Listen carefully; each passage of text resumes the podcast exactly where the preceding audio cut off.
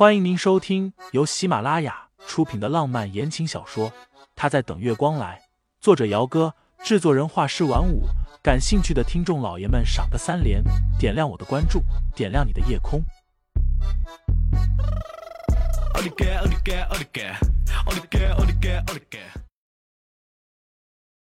第八十六章，你喝醉了。他是叶家的掌上明珠，即便不用工作。依旧有大把的钱财供她挥霍。昨天晚上，叶棠和几个塑料闺蜜刚刚做完美容，打算去酒吧喝一杯。结果他们经常去的那家酒吧今晚格外的沸腾。李嫣然一打听才知道，原来今晚酒吧里有男模在表演脱衣舞。酒吧为了吸人眼球，三不五时的就会想一些噱头出来，脱衣舞也是见怪不怪了。李嫣然去打听回来，便兴奋的和叶棠说道：“今晚表演脱衣舞的是个混血男模，身材好到爆，也不知道有没有机会。”叶棠嗤笑着打断他：“你前阵子不是刚刚包了一个小鲜肉吗？这么快就腻了？”他们这些富家千金，表面上端庄优雅，但是私底下都玩得很开。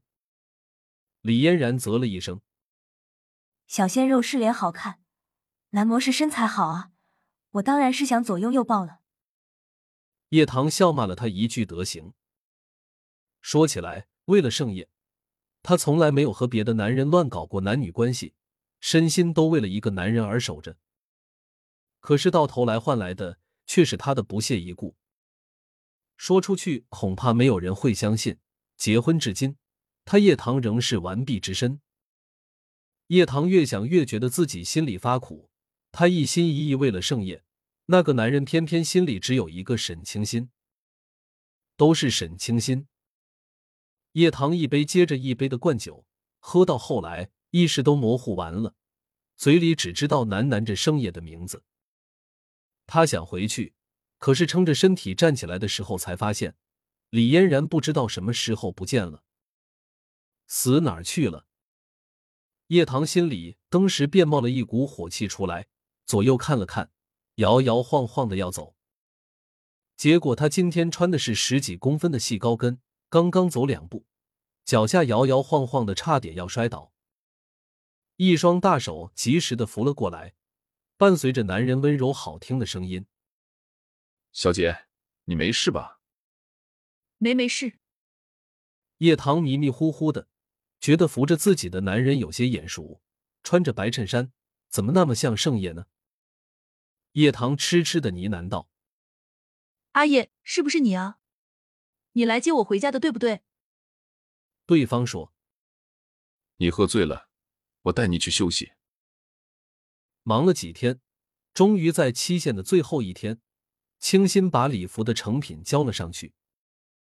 再过个把星期就是国庆节了，工作室放假三天。国庆之前，陈飞请大家去吃火锅。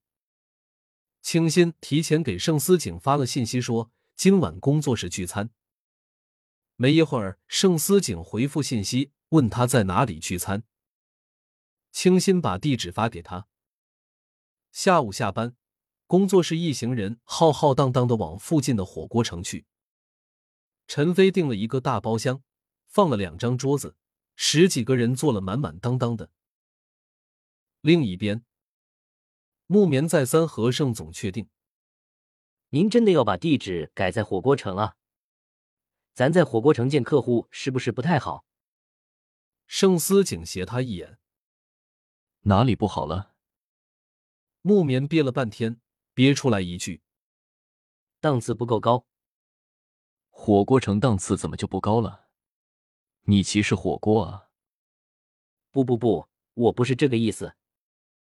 行吧。您是老板，您说了算。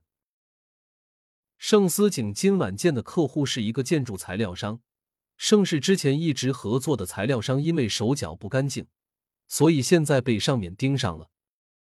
能搭上盛世这样的大集团，简直是三生有幸。所以对方特别的爽快，谈拢之后就利落的签了合同。九点多，木棉把客户送出去。再进来时，见大老板正在抽烟，说是来火锅城见客户，结果冒着红油的火锅，大老板一口都没有吃。木棉尽职尽责的问道：“需不需要给您重新点些吃的上来？”大老板胃不好，空腹喝了几杯酒，再不吃点东西，他怕老板的胃会受不住。盛思景正在低头看手机，闻言嗯了一声，让他点几样菜上来就可以下班回去了。聚餐结束之后，大家还要去卡拉 OK 续场。清新原本不太想去的，结果苏琪非要拉着他一起。清新正想着该怎么跟盛思景说呢。结果刚刚出来火锅城，一抬眼就看见那男人正在门口抽烟。